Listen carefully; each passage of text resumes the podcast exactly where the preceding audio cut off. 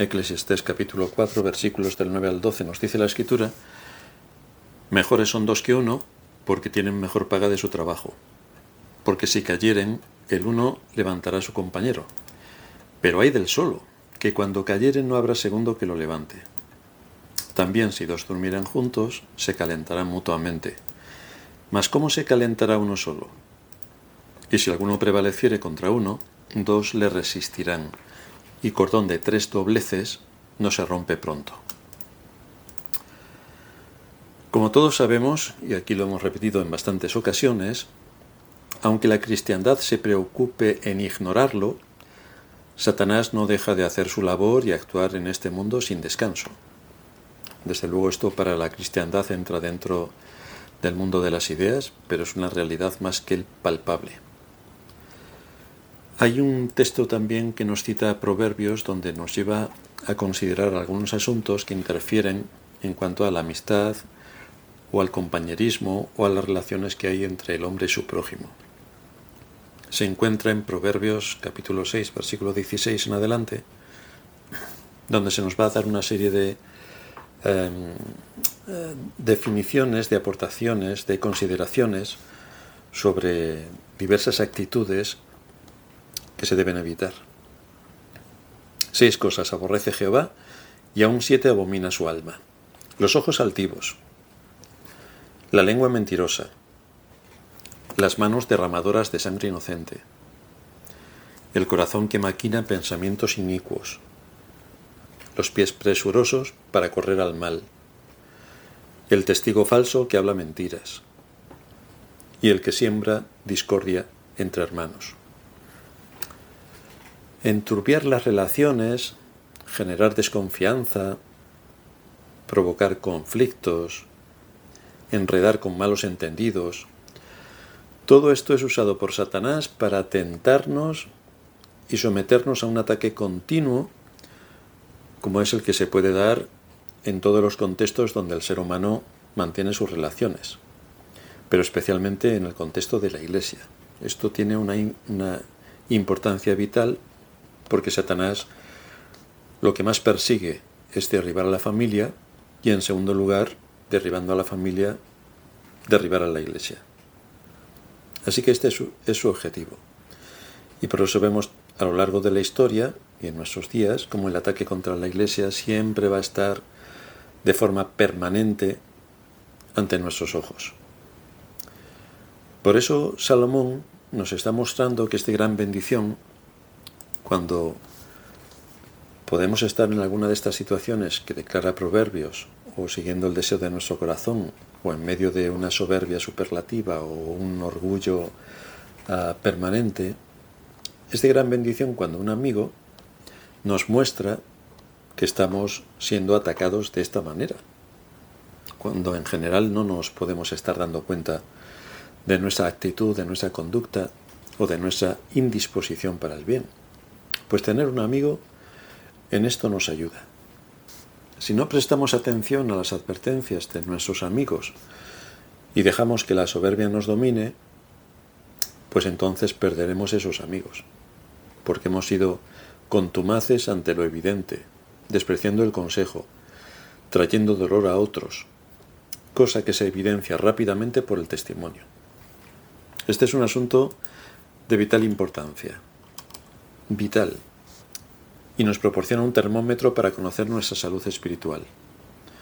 Si quieres saber si estás actuando bien o mal, solo debes mirarlo a la luz del testimonio. Esto te va a dar la pauta para saber si estás en el camino recto, porque no es lo que a ti te parece bien o te parece mal, sino lo que eso supone para el testimonio de acuerdo a los principios que establece la escritura. Sé que puede que haya cosas que a ti te parecen bien, pero delante del testimonio están mal. Por lo tanto, eso hay que corregirlo con un buen espíritu. Pero no podemos avanzar más en este tema de la amistad sin mirar a Cristo. Y él definió algunos asuntos de la amistad que vamos a ver en dos puntos brevemente. En primer lugar, vamos a ver cómo la amistad discrimina y en segundo lugar, vamos a ver cómo la amistad identifica a los amigos.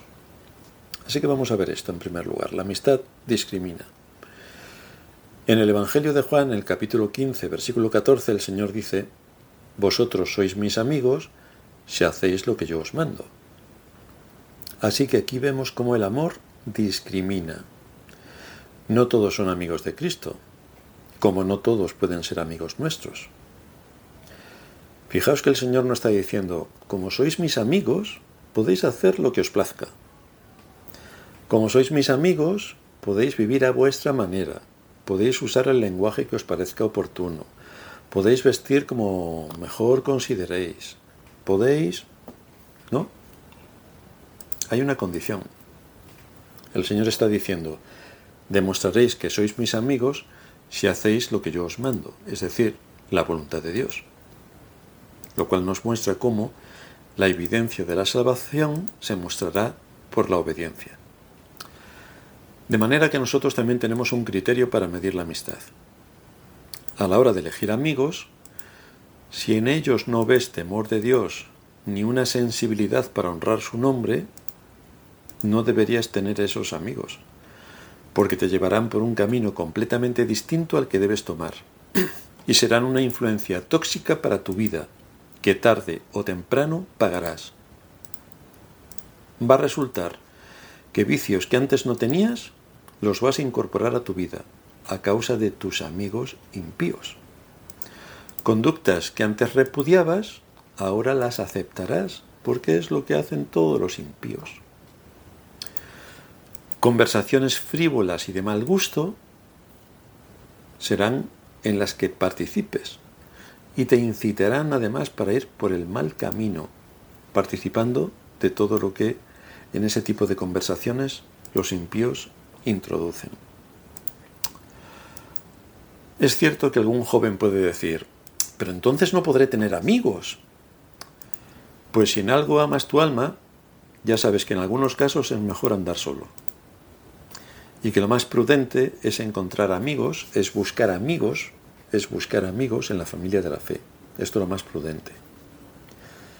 Evidentemente puedes tener compañeros, y por supuesto tienes el deber de relacionarte con otras personas, independientemente de si son creyentes o no. Pero tienes que discriminar y diferenciar los que te convienen, los compañeros que te convienen, de los que no te convienen. Y no digo amigos, digo compañeros. Gente con la que habitualmente estás en el trabajo o estás en otro tipo de situaciones, eh, en el colegio, en la universidad. Debes discriminar y diferenciar los que te convienen de los que no, porque entre todos ellos hay gente que es más prudente y tiene algunos principios éticos con los cuales podemos estar relativamente a gusto, pero no con todo se puede hacer. Y por supuesto, si no son creyentes, es bastante inviable que puedan ser amigos. Por lo tanto, si no sabes discriminar, acabarás mal y harás cosas que no son lícitas. Ya sabes que las malas conversaciones corrompen las buenas costumbres, y más en el tiempo en el que estamos, esto es una, evidencia contundente. Las malas conversaciones, y en general se suele hablar bastante mal, creo que hemos retrocedido algunos siglos dentro de la civilización al ver cómo habla la gente. No, no que no sepa usar los verbos, sino conversaciones corrompidas. Por lo tanto, las malas conversaciones corrompen las buenas costumbres, dice la escritura. Y esto es lo que generalmente va a producir una amistad que no es sana, va a corromper tus costumbres. Tenemos que observar que Cristo no dijo, yo soy tu amigo, sino que Él determinó quiénes iban a ser sus amigos, lo cual nos deja también una idea de que somos nosotros quienes tenemos la responsabilidad de escoger a nuestros amigos. Y escoger significa discriminar. Dios nos escogió a nosotros. Por lo tanto, discriminó al resto. Pues esto es lo mismo. Unos serán sí y la mayoría serán no. Por eso tenemos que perfilar, perfilar bien el tipo de amigos que necesitamos, buscarlo en el contexto de los hermanos en la fe y si no encontramos, pues debemos tener mucho cuidado con aquellos que se juntan a nuestro alrededor por temas laborales, por temas académicos o por otro tipo de temas con los que podamos tener una relativa y frecuente eh, relación, pero con la salvedad de que no podrían ser nuestros amigos porque les falta lo fundamental. Fijaos que el Señor avanza más en su definición y en las consecuencias de la amistad. En Juan 15:15 15 nos dice, ya no os llamaré siervos, porque el siervo no sabe lo que hace su Señor, pero os he llamado amigos, porque todas las cosas que oí de mi Padre os las he dado a conocer. Él no solo trató a los discípulos como amigos, sino que Él los eleva a esa categoría dándoles las características de las que goza un amigo. ¿Cuáles son estas características? Pues hay dos, confianza y conocimiento. Hay cosas que solo se comparten con los amigos, con nadie más. Si alguien comparte todo con todos, entonces no tiene amigos, ni sabe lo que es la amistad. Quizá, y es cierto que hay personas que hacen esto, quizá lo haga por un ego, un ego desmedido que quiere ser el centro de atención y por esa razón lo cuenta todo a todos. Pero entonces estamos hablando de un pecado no tratado, si ese pecado se deja continuar, la vanidad se alimenta, el orgullo se infla y la egolatría se hace manifiesta. Una persona en la que ves únicamente en su conversación que habla de ella y de sus circunstancias y todo se envuelve en cuanto a ella y que no hay otro motivo de conversación, es que tiene a la egolatría como su Dios. Si es creyente, en este caso es más que dudosa su conversión. Y por supuesto más vale que te alejes de esa persona, que solamente sabe hablar de sí mismo, que no da espacio para los demás, que no se preocupa por los demás, que no escucha a los demás. Esa conducta es incompatible con una persona que ha sido regenerada. Es inconsistente con el fruto del Espíritu y contrario, por supuesto, a la enseñanza bíblica. Cuando leemos a los profetas o a los apóstoles, vemos que no centran la conversación en sí mismos, ¿no? Sino en lo que realmente es importante. Cómo enfocar cada situación desde la perspectiva divina para edificar a su generación.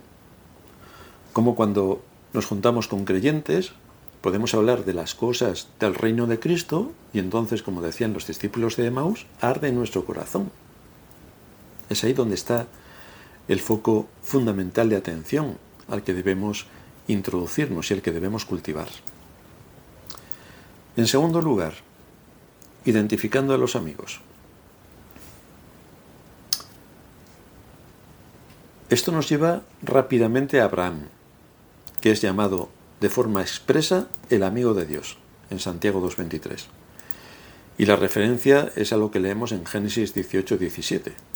Dios estaba a punto de destruir Sodoma, pero tuvo en cuenta a Abraham para comunicarle su decreto, lo cual implica que era su amigo, porque le hizo conocer su voluntad, por eso era su amigo, porque su voluntad no se la hizo conocer a todo el mundo, sino a Abraham. Dice Génesis 18, 17, Jehová dijo, ¿encubriré yo a Abraham lo que voy a hacer? Así vemos cómo Dios hizo a Abraham su confidente y es considerado el único creyente del Antiguo Testamento que es llamado amigo de Dios. En Isaías 41.8 también aparece. Pero tú, Israel, siervo mío eres tú. Jacob, a quien yo escogí, descendencia de Abraham, mi amigo. Y fijaos que Abraham es considerado el padre de los creyentes. Y aquí el Señor califica a su pueblo igual que a Abraham, con el término amigo. Por lo tanto, este término nos habla de confianza y de conocimiento. Encontramos también cómo el Señor muestra su confianza hacia, hacia, sus discípulos al hacerles partícipes de los acontecimientos que se avecinaban después de la traición de Judas. A ellos únicamente les declaró que iba a la casa de su padre. A ellos únicamente les declaró que iba a prepararles un lugar. Únicamente a ellos les anunció la venida del Espíritu Santo. Únicamente a ellos. Por lo tanto, el amigo tiene un lugar especial. Evidentemente no esperamos que si le contamos alguna confidencia a nuestro amigo, luego utilice esa confidencia en nuestra contra. Y además públicamente. Eso no lo esperamos. Y si alguno de vosotros ha tenido esa experiencia, pues entonces debe saber que la tal persona no es su amiga. Esto es lo que encontramos en Cristo. Fue, eh, usó la confidencia para hablarle a sus discípulos.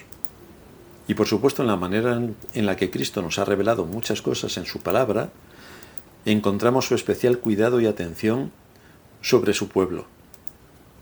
Dios ha tenido misericordia de nosotros al darnos su voluntad revelada en las Sagradas Escrituras. Y de todas estas cosas que hay en las Escrituras, el mundo no sabe nada, son ciegos por completo.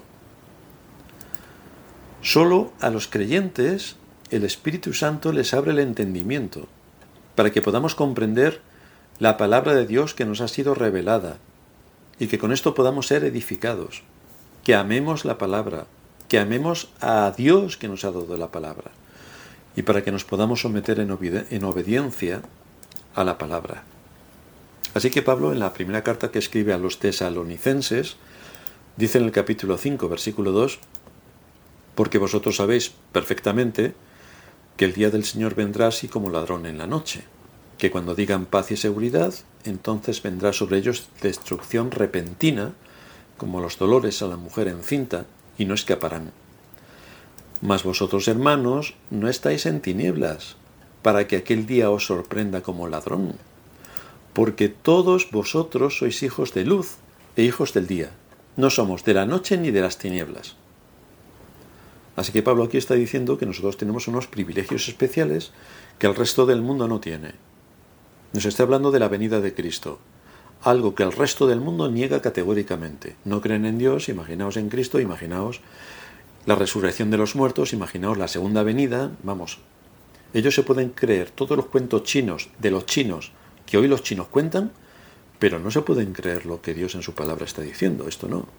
Se creen los cuentos de los políticos estratosféricos, y eso se lo creen a pie juntillas y lo defienden a capa y espada, pero lo que Dios dice en su palabra es completamente despreciable y reprochable.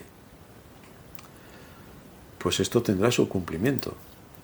Pero lo que quiere manifestar también Salomón con el tema de la amistad es que nosotros somos privilegiados porque tenemos la palabra de Dios que nos es expuesta a nosotros que somos los descendientes espirituales de Abraham, su amigo.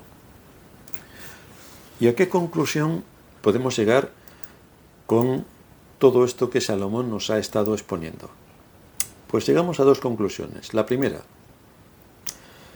si tenemos amigos, debemos dar gracias a Dios por ellos. Dios no nos ha dejado solos en este mundo, ni nos ha dejado solos en nuestra lucha espiritual. Nos ha dado una familia, nos ha dado una iglesia, y quizá hasta nos haya dado amigos. Esto no es lo más habitual. La gente suele llamarle a todo el mundo amigo, pero no es cierto. Los amigos se cuentan con los dedos de una mano. Dios no nos ha dejado solos. Cuando tenemos amigos de verdad y nos unimos a ellos, es cuando más fuerza podemos hacer contra los enemigos del alma, porque ellos nos ayudan. Es por esa razón, porque eh, aquellos que temen a Dios nos ayudan, por lo que Dios nos ha provisto de una familia. Nos da esposos o esposas, padres o hermanos, padres y hermanos. Y también nos da amigos, que confirman que no somos los únicos en ser tentados, que no somos los únicos en ser afligidos, y que cuando los escuchamos son de gran ayuda para nosotros.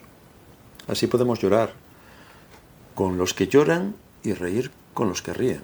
Esto es extensible a toda la Iglesia, por la sensibilidad que debemos tener a todos los hermanos en la fe, pero es mucho más particular cuando estamos hablando de los amigos.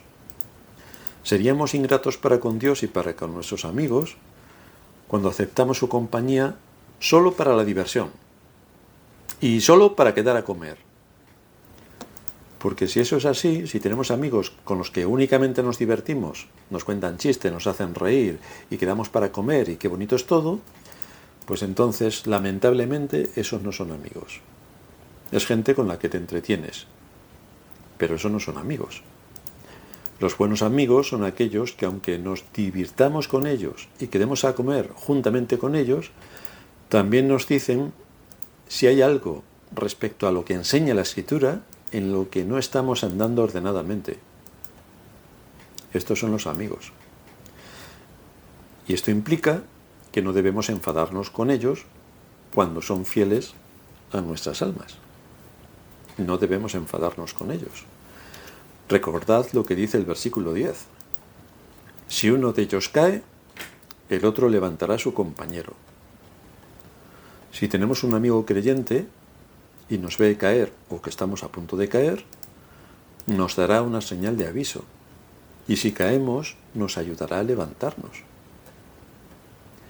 Pero esto nunca ocurrirá si tenemos amigos impíos.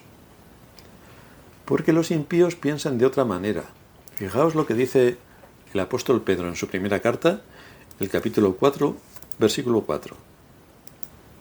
Que a estos, en el mundo en el que vivimos, a este tipo de amigos, si nosotros nos mantenemos en nuestra posición, les parece cosa extraña que vosotros no corráis con ellos en el mismo desenfreno de disolución. Es lo que están esperando. ¿Tú quieres amigos impíos? Pues entonces tienes que correr con ellos en el mismo desenfreno de disolución. Porque es lo que ellos tienen, es lo que ellos pueden ofrecer. La corrupción absoluta, tanto del alma como de la mente. Conversaciones corrompidas, que no tienen absolutamente nada. Es divertimento, por supuesto, si te puedes emborrachar, no te quepa ninguna duda de que lo debes hacer. Si puedes fumar algún porro, pues también. Y esa es toda la diversión que tienes con tus amigos impíos. Pero si tú te mantienes en tu posición, pues entonces Pedro dice a estos, a estos amigos impíos, les parece cosa extraña que vosotros no corráis con ellos en el mismo desenfreno de disolución, y entonces, como no corréis con ellos, os ultrajan. Vaya amigos que podrías haber tenido, ¿eh? Así que si no haces lo que ellos hacen, te ultrajan. El asunto es que de lo que no se quieren dar cuenta y de lo que nosotros estamos más que apercibidos para no andar en el mismo camino que ellos, es que ellos darán cuenta, sigue diciendo Pedro, ellos darán cuenta al que está preparado para juzgar a los vivos y a los muertos. Con lo cual tenemos una severísima advertencia del cuidado que tenemos que tener para no seguir la corriente de este mundo, para tener mucho cuidado con tener amigos impíos que nos puedan llevar por caminos errados y entonces nos van a ocasionar un juicio severísimo. Y si esto persiste en el tiempo, entonces va a resultar que en el día en el que nos presentemos delante del Dios que va a juzgar a los vivos y a los muertos, vamos a tener más que un problema. Por eso Dios impone la obligación a nuestros amigos para que nos adviertan del peligro que ven en el que podemos estar. ¿O es que acaso queremos que nuestros amigos nos dejen caer? ¿No dice Dios, fieles son las heridas de un amigo, pero engañosos los besos de un enemigo? A todos nos gusta, a todos nos gusta que nos quieran, que nos quieran, que nos mimen, que nos den muchos besos, pero si tú no has tenido nunca un enemigo por causa de la fe, entonces tienes un problema. Fieles son las heridas de un amigo, pero engañosos los besos de un enemigo. Así que ten cuidado, porque el Dios de este mundo hace todo lo posible para que te sientas cómodo en él. Pero es un engaño manifiesto. ¿Queremos amigos infieles que no se atrevan a señalar nuestros pecados? ¿Eso es lo que queremos? Porque en ese caso no serán nuestros amigos. ¿O queremos amigos que nos digan las cosas como bíblicamente son? Bíblicamente. Pero esto solamente lo pueden hacer si son creyentes. Debemos tener el espíritu del salmista cuando estos amigos creyentes nos reprendan. Amigos, no quiero decir que todo el mundo pueda reprender a todo el mundo, para eso está el pastor. Pero si tenemos gente de confianza, mucha confianza en nuestro entorno que son nuestros amigos, debemos tener el espíritu del salmista cuando dijo, en el Salmo 141, versículo 5, que es el que hemos leído. Que el justo me castigue será un favor, y que me reprenda será un excelente bálsamo. Y esto, si el orgullo no domina y si la soberbia no somete, Es lo que tenemos que hacer. Evidentemente, como vemos en muchas ocasiones, y algunas recientemente, si el orgullo y la soberbia domina, tiramos la Biblia a la basura. Pero aquí el salmista dice que el justo me castigue será un favor y que me reprenda será un excelente bálsamo. De manera que si no somos humildes y nos comemos el orgullo y la soberbia, si no somos humildes, vamos a perder buenos amigos. Bueno, podemos perder la iglesia, como hacen muchos. Pero en el contexto de la amistad, si no somos humildes, vamos a perder buenos amigos. Si siempre salimos a la defensiva y nos justificamos cuando nos señalen alguna falta, entonces perderemos buenos amigos. Si como pauta de conducta malinterpretamos lo que nuestros amigos nos dicen para nuestro bien, perderemos buenos amigos. Si nos ponemos a juzgar las intenciones de nuestros amigos cuando nos dicen algo, en vez de centrarnos en lo que nos están diciendo para corregir y edificar nuestra alma, perderemos buenos amigos. En segundo lugar, debemos estar alerta porque hay un peligro si andamos solos. Es cierto también, y este es un matiz importante, que hay probabilidades en muchos o algunos de nosotros que no hayamos podido tener amigos por diversas circunstancias. Entonces tenemos que andar con más cuidado y a la vez no desechar el círculo más cercano a hermanos que andan bajo el temor del Señor. Por eso, aunque no tengamos amigos, sí debemos unirnos a los que de corazón sincero aman a Dios. Y esto es así porque andar solos conlleva ciertos peligros. ¿Y cuáles son estos peligros? Pues especialmente dos.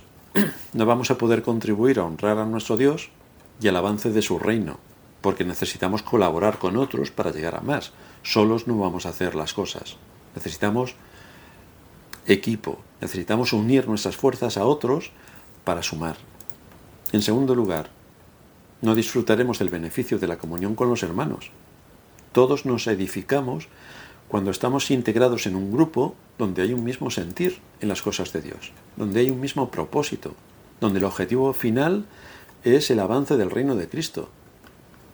Por lo tanto, eso nos une para ver cómo podemos alcanzar lo que la Escritura nos demanda en cuanto a aquellos que hemos conocido la verdad.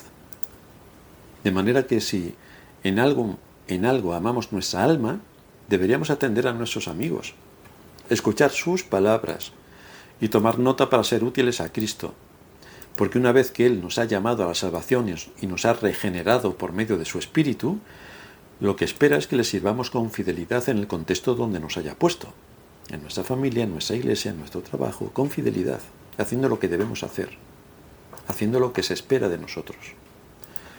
Es por todo esto que Salomón nos insta a asegurarnos de que haya temor de Dios en el corazón de aquellos que van a ser nuestros amigos y que nos preocupemos por cuidar esa amistad, por fomentarla, por dedicarle tiempo, por estar atentos a las necesidades o cargas del amigo, como Él lo debe estar para nosotros, a fin de que entre los que sean amigos se procure el bien del alma.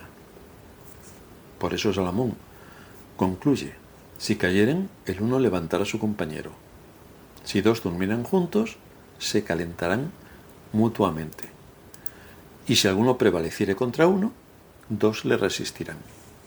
Así que vemos aquí la unidad a la que nos lleva la amistad y cómo podemos ser útiles, edificando primero nuestra alma y también participando en todo lo que se requiere en el reino de Cristo con la compañía de un buen amigo. Vamos a terminar en oración. Gracias te damos, Señor, por tu palabra y por mostrarnos una vez más la necesidad en un mundo en el que estamos que es generalmente individualista y que solamente eh, fomenta el egoísmo y las cosas particulares, como tú nos enseñas a poder participar no solamente en el contexto de la Iglesia con nuestras responsabilidades, sino también a buscar amigos dentro de ese contexto, con quienes podamos abrir nuestro corazón, con quienes podamos ser edificados y con quienes podamos compartir las cosas más profundas del Espíritu, que es con aquellos que temen tu nombre. Así que te rogamos que nos ayudes en todo esto, especialmente a los jóvenes que están en la edad donde van a estar buscando amigos que posiblemente les dure toda la vida para que puedan encontrar aquellos que realmente les sean de beneficio para su alma y que honren tu nombre. Y en Cristo Jesús te pedimos esto. Amén.